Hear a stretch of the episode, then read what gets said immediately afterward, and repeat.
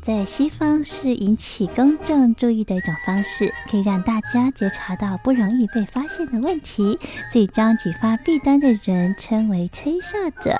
有些事情不可以说，但是有些事情必须说。说跟不说的一线之隔，决定了谁可以成为揭弊英雄。支持听众发出自己的声音，说实话，要真相，才能够让社会各方面都正常起来。请听众安心接币，勇敢吹哨就可以参加抽奖。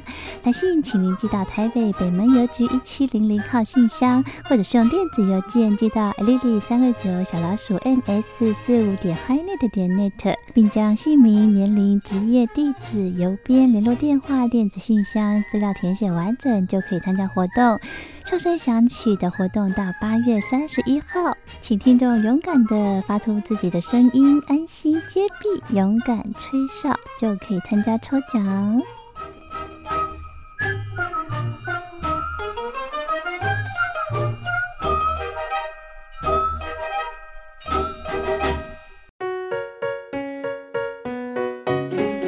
一沙一世界，一花一天堂，欢迎来到。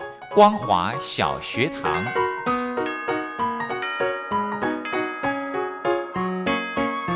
让我们一起学习，一起分享。光华小学堂。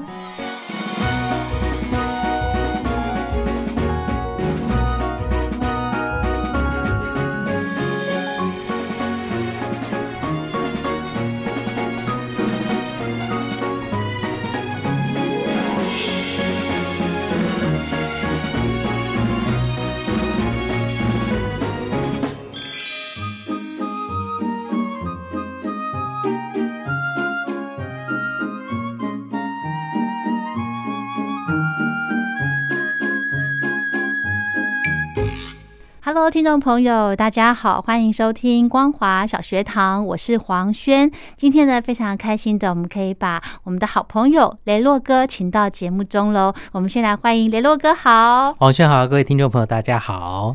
我们终于见面了，终于面对面又在录音室里面见到了。对，我们有两个月没有碰面了哈。对，就是呃，从这个升到三级警戒。以来，嗯，哦，就没就只能透过电话访问的方式。哎，但是黄轩现在即使降级了，就是大家比较可以自由活动了，嗯，还是会有些不习惯跟害怕吧？对，其实我觉得有些。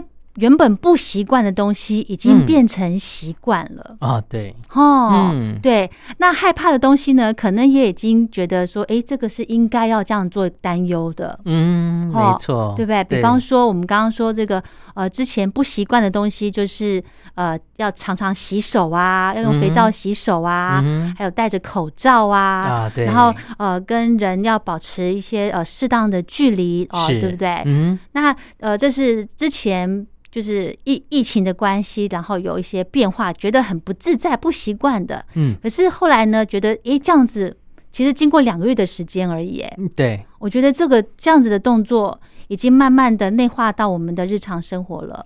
以往在看到一些历史故事当中，有一些朝代里面，如果发生什么疫情啊，或呃那个有一些染疫的情形啊等等的，就是变成说死伤很多。对，然后呢，当然人口也因此会减少一些。那从历史故事当中，大家也都知道说，哦，大家就开始注意到生活当中的某一些东西，要要是卫生的，要是安全的。对。但是随着现代科技的进步，其实大家从小到大的这个日常生活教育当中，其实都有学，尤其小。时候的这个健康教育都会教嘛？那但是呃，随着科技的改变，现在有很多的一些病毒啦、细菌啊，可能都不是以前最原始的那一些了。嗯，不是那么单纯的病毒喽。对，它可能会变种，然后可能会有抗药性啊等等的一些东西，就让大家不得不开始又在注意到说，哎，我们是不是应该要把这些。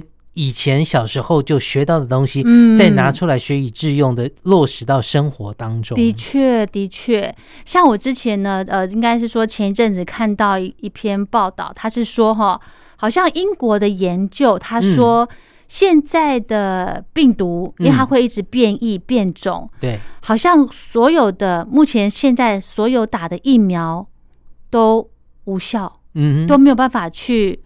防止它。但是现在的疫苗的这个概念就是，你打这些疫苗不能避免你不会被感染，但是至少感染之后不会有病症、重症出现。重症，对对对。但是之后又很难讲哎。嗯哼。我觉得国外他们这些研究一直在推新，是。所以真的哈，哦，你看哦，这个病毒随着这个呃科技发达，这么。变得好厉害，是哦，不到不像我们以往的，只是觉得是感冒的这些病毒而已，没有那么单纯。嗯，它会越来越越越凶，对，哦，对，所以人类呢，其实再怎么样的呃，这个好像赶不及它的变化，是啊，好可怕。哦。所以真的还是目前啦，还是只等只能落实到。戴口罩，嗯，然后勤洗手，保持安全社交距离。对，然后可能，呃，这个就像刚刚讲的，之前觉得不方便的，嗯，比方说。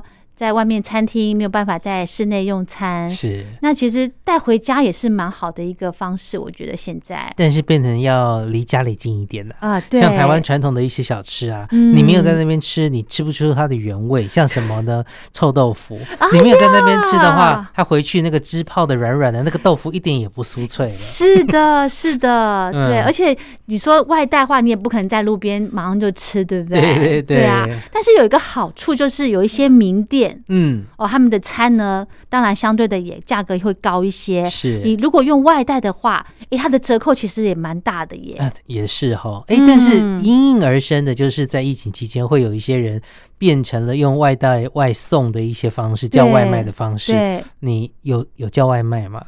我没有外卖，没有叫外卖。嗯，那所以为什么那时候不会想叫外卖？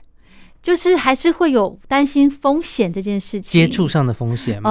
哦，对，还有之前不是说呃找钱呐什么的，你就是要付钱就付刚刚好就好，你不要让他还要找钱给你这样子，你就会开始对什么事情就觉得有点神经质哎。哦，对对对，我啦，嗯，其实因为随着时代的进步，你会发现说。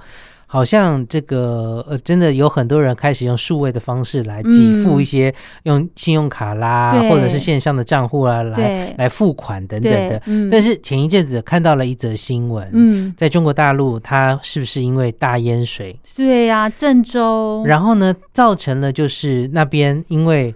电脑啦、电源啦等等的都没有办法，所以他们去超市买一些生活补给用品的时候，只能用现金。嗯，这时候呢，你账户里面再怎么有钱。也没有用，因为没有办法网网际网络不通，嗯，你手机可能也没电，你根本没有办法把钱转到对方的户头里面去，对，所以那时候又恢复到原始的一个交易的方式，对，这开始让我们又有一些醒思，是。到底在追求进步的过程当中，原来实体的交易的这些货币是不是应该要完全废止，还是它还是有它的优缺点？嗯，是的确的确，其实不光是这个，其实很多事情都可以让我们。做一个反思，对，哈，对，就是随着时代的进步，有些东西哎流行的很快，但是一些很传统的、很固有的，嗯，那的确是不能够荒废掉。哎，但是其实也是因为各国国情的关系，像台湾呃发展数位支付的一个方式比较不像中国大陆这么的发达，因为中国大陆第一个人多是，然后呃之前我我听有曾经听过说一个原因也是因为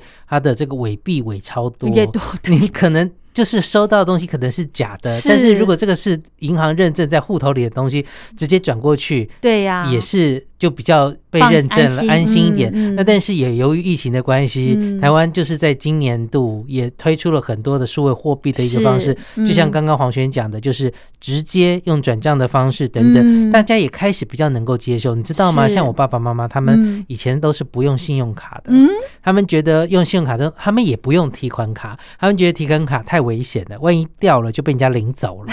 但是他们没有想到说掉了以后还有密码这件事情，但是有些人就是怕记性不好。写在卡片上面，对，真的有，那一掉真的就很麻烦了，真的有。但是他们现在就是呃比较能够接受使用信用卡，因为信用卡的话多少钱就多少钱，你没有找钱的问题，不会有细菌传染的问题。是，但是又回到刚刚讲的，如果说哪一天没有电的时候，这些东西都没有办法使用。对，而且呢，感觉好像是在形容一部电影，可是这是真实发生在中国大陆的事情。对，哦，对。可是我我看哦，刚刚雷洛哥形容一下，我就开始在想象，嗯，我们之前有聊过缺水、缺电，哪一个你觉得比较痛苦？对，可是这个这个数位数位科技这方面哦，是其实也如果真的没有的话，哇塞！有的很多人不习惯，就像你讲说，大家其实从开始的不方便戴口罩啊等等不习惯，到后来已经习惯了。对，那数位支付其实也是如此，甚至在新一辈的孩子里面，他们所学的方式已经就是直直接进入数位支付的方式。是是，对啊，所以哦，就是。呃，刚刚讲的中国大陆的那个郑州的灾情的状况，对，好可怕哦！是，真的是，大家会觉得说，近年来好像这个地球上大自然的反扑越来越严重，是。然后每一次发生这些事情的时候，大家都很害怕。嗯。那像台湾在今年前半年的时候还说缺水，嗯。后来刚好梅雨季节来的时候，把水库灌得饱饱的。对。然后台风季节来的时候，又接二连三台风，但是都是擦边球，也都希望呢，大家其实就是变成上天能够保佑我们，就是嗯水。水资源啦等等的够用，还是会有天灾，因为地球上不一定会有一些循环。循环的气候的改变，但是变成说现在的是有些地方像美国加州那边就是火灾，因为他们缺水，但是有些地方就是水灾，嗯，然后怎么都是好极端，很极端的这个气候，嗯，对呀，对，所以真的是要呃把怎么讲，就是当下要过好，嗯。对，当下过好最重要。好，聊到这呢，我们先休息一下。下个阶段呢，雷洛哥要来跟听众朋友分享，他在这段期间呢有看到一部这个呃西班牙的影集，没错，再来跟大家聊哈。好，我们先休息一下，稍后回来。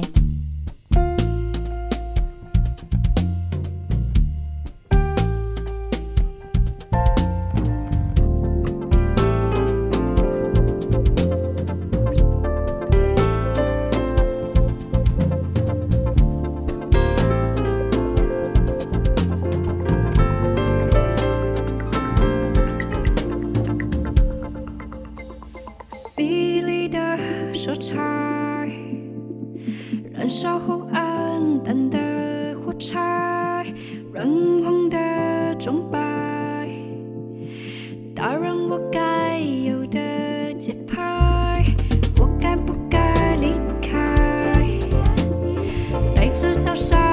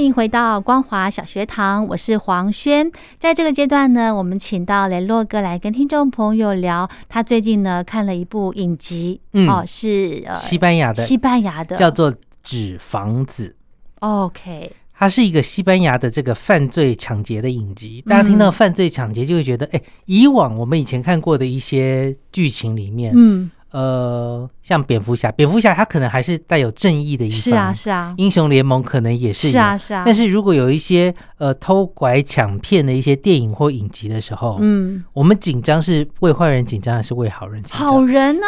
是吗？不是为坏人哦。但我啦，我是担心好人，我是为好人紧张啊，担心他，对啊，不是哦。但是有一些电影，像之前我们讲到说这个呃飙车的那个电影。那个就什么玩命关头，对，但是他们其实都是在做一些不好的事啊。但是我们会替他紧张吧？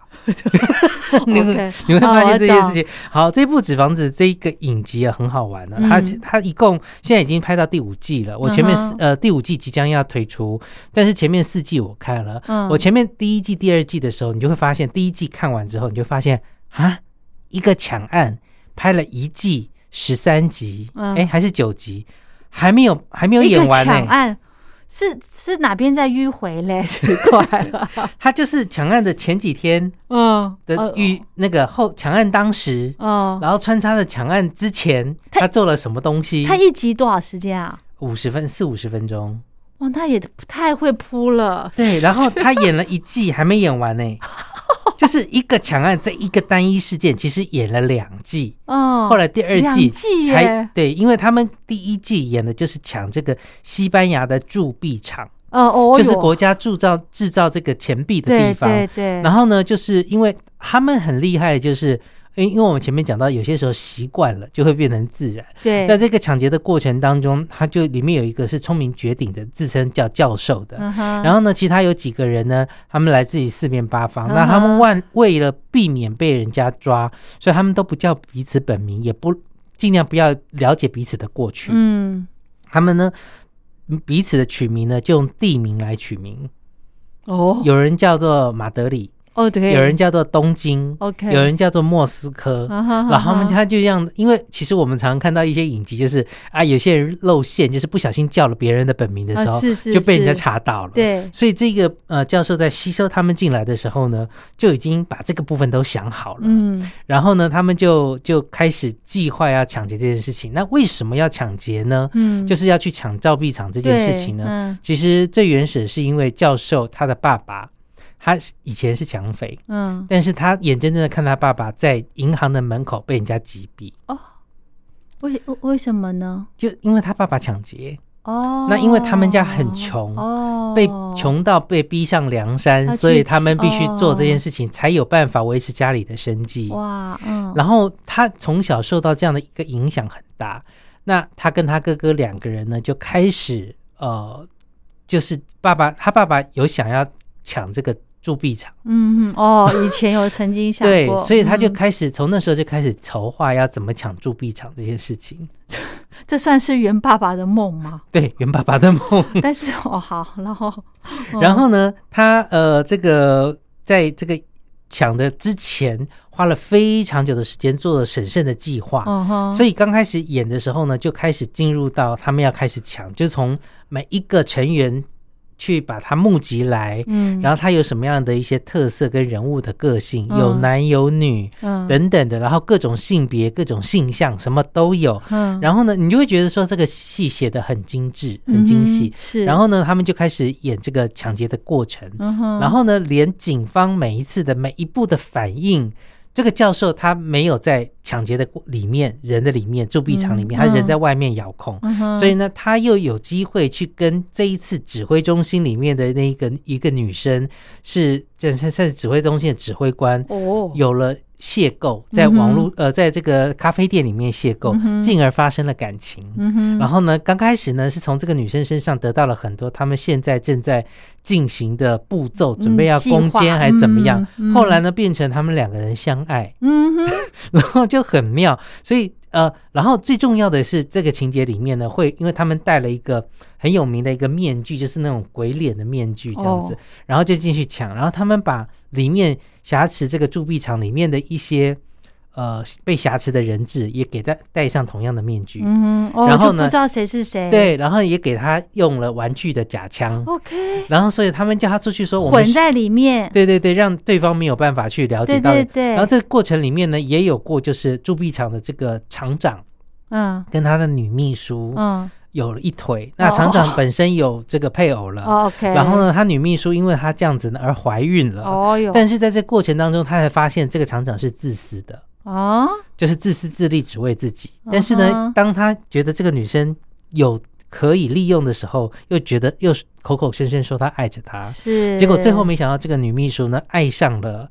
抢匪的其中一个人，哇！那抢匪其中一个人说：“这孩子虽然不是我的，到时候你生出来不是我的，但是我会爱着他。”哇！在第二季后来，他呃，就是抢完整个之后，他们就结婚去了，也变成了就是对。然后这个厂长最后呢，呃，但是这个过程当中，他们也讲说有一个有一种情节，就是因为你在这个环境当中。哈跟这个抢匪有了感情，斯斯德哥尔摩症候群。对对对对对。对，然后他也在这个过程当中挣扎，说他是因为，因为他他他很心疼这个女孩子，可他们的首领说，他他们本来的讲法就是，他们的做法就是我不杀人也不伤人，OK，这样是不犯法。对，就是没有在人命上面出事的话，你他只是想住一场，罪不会很重。对对对，但是为了这个，其中那个蒋匪爱上了这个女秘书，但是他的首领说这样不行，把他杀了，他就不得不对他的肚子旁边开呃脚旁边开了一枪，但是。假装已经把他杀了，其实并没有。然后他就把他送藏起来，藏在金库里面。他有很多个金库，藏在其中一个金库里面呢，帮他疗伤。后来他们真的就渐渐产生感情。OK，对。然后在这过程里面，你就会发现说，有很多人会觉得，哎，到底这个我们是在帮好人加油，还是在帮坏人加油？因为抢劫的毕竟在里面是属于比较负面的形象，是啊，但是在里面。外面有很多人的声援，反而又是声援里面这些人，因为他们很知道利用媒体的心态，然后让大家觉得说，哦，他们是因为被逼上梁山，所以他们才去抢铸币厂，然后这个国家政策有多么的腐败，所以导致于人民必须这样起来反抗，所以变成舆论的一面倒，就是你会觉得这个影集它写的非常的有趣。所以坏坏人当中还是有好人，其实里面大部分我都觉得也算是蛮好，都是算好人，你知道吗？就是有很多人他可能都有自己的故事。对，有一对父子，刚刚讲到说娶了这个女秘书的这个，他是一个父一对父子。哦，对，那这个父子当中他有他们彼此的一个爸爸觉得说他。对，愧对这个儿子要好好的照顾他。嗯，于是他跟这个首领教授讲说，我们愿意加入，然后他们也说会分多少钱。到后面呢，他们为了觉得说，因为他们里面也有些抢匪受伤了，死掉了，但是他们说我们说话算话，里面有没有被俘虏的、被绑架的这些人？你们愿意加入我们的话，嗯，出去之后一个人给你多少钱，马上汇入你的户头，而且说到做到，真的里面就有人从正反。就变成是坏人，你知道？这个剧情也诱因很大，对，诱因也很大。然后大家会觉得真的也很有趣，而且他重点是他已经安排了他们脱逃的过程哦，就是保证不会被抓到，所以真的让里面的一些人质又觉得说，哎，这个计划好像也不赖，我在这个造币厂里面当个小职员也没有用，厉害耶！对，所以这个影集我是在这过程当中看的，觉得很有趣，所以他呃。第一季跟第二季演完之后，才终于把这个结束，他们就逃走了。嗯，那大概大家会觉得说，哎，后面还会不会有？有第三季、第四季呢？他们就去讲抢金库哦。然后他们更厉害的是，把金库呢里面的黄金呢把它融掉，然后呢丢到水里面以后，让它变成一粒一粒的小珠子哦。对，然后用这样把它运走。哇！所以你会觉得它里面有用到科技，有谈到人性，嗯，然后还有谈到一些呃人人性当中的一些计划思考，这个东西很重要，嗯，还有一些人性的挣扎，嗯，诶，我觉得这种会让人家去思考的这些影集或者是电影的这种剧情，我觉得比较比较刺激耶，蛮刺激的。而且第三季、第四季刚刚讲到说，那个教授跟那个女指挥官，对。后来产生感情了。第三季、第四季，女指挥官就离开了警界，变成他们一伙的。这有没有很有趣？跌倒，女指挥官离开警界，对，然后是觉得那个才那个集团收入比较高，是吗？没有，因为他觉得这个教授真的是真的很为爱他，真心爱他。那这个女指挥官她已已婚，但是离婚了。哦，然后有小孩。哦，然后这个男男的这个教授呢，又对本来想要这个杀死他妈妈的。啊，但是呢又觉得不忍心，然后呢后来结束之后，第一趟结束之后，就带着他的妈妈、小孩，带着他也离开警戒，又一起。到印尼的巴厘岛啦，等等的菲律宾啊，等等的去度假，就是过他们的生活。对，这部片好可爱哟，它是纸房子哦，它是 它是算剧情片，剧情片、动作片、剧情片为主。对，哇，你会觉得很有趣。这个过程里面，就是有些人因为在第三季、第四季里面，原来那个西班牙铸币厂的厂长，你知道吗？他获释之后，嗯，出去变成名人。他在电视上面呢，就是到处在那边讲说：“哦，我在里面多么英勇的带领人质反抗。”他其实里面就是个苏大，但是呢，他因为存活了出来，然后也没有其他的歹徒去现身反驳他的说法，对他就变成了编故事，对，变成了人见人爱，而且大大英雄，对对大英雄。然后呢，第三季、第四季里面，因为他这样，他硬是要冲进去，说我我跟他们对峙有经验，所以我也要冲进去。好好玩，对，哎，好好玩的一部电影，哎，不，影集哦。对，真的就是觉得说，人什么样的人都有。对。然后有些人会为了要出名，愿意再进去冒一次险。嗯，就是这样子。嗯，就是价值观不一样啦。对。哦。对，纸房子。对，然后大家都期待第五季出现了，因为还是蛮有趣的。是哈，对，好好好，这个分享给大家，有机会可以上网去来看看。对，就是 Netflix 他们有这样的一个影集。对，OK，好，今天的节目就进行到这，谢谢雷洛哥，谢谢大家。于是我离开这个家。千方百计不后悔挣脱了他，看透也不会见双亲的容颜。我也不知要去何方，不计一切只想要出人头地。风，我不想回去。撑得下去，受过伤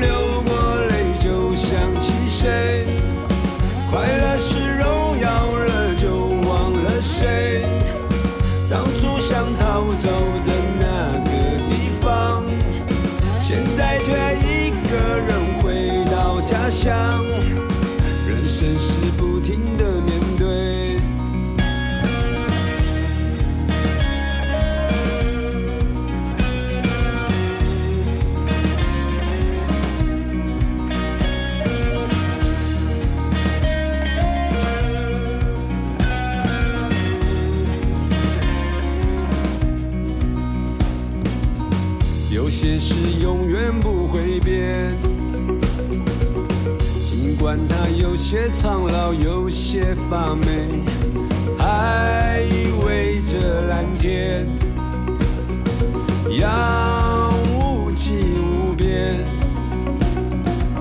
受过伤，流过泪，就想起谁？快乐是荣耀了，就忘了谁？当初想逃走的那个地方，现在却已家乡。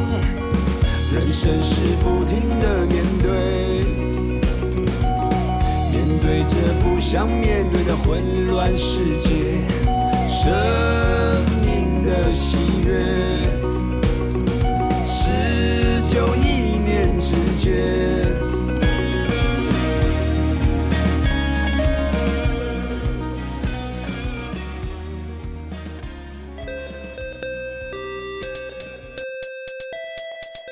你知道两岸小三通已经二十年了吗？这件事有对你产生什么影响吗？或者你认为下一个二十年会带来什么样的变化呢？欢迎来信参加光华论坛新的希望征文活动。来信请填写姓名、年龄、地址以及邮编，寄到台北北门邮政一千七百号信箱，或是 email 到 lily 三二九 atms 四五点 hinet 点 net l i l i 三二九 at ms 四五点 h i n e t 点 n e t。九月三十号以前，只要来信，就有机会获得个人空气清新机、名牌钢笔组等大奖哦！欢迎来信参加光华论坛新的希望征文活动。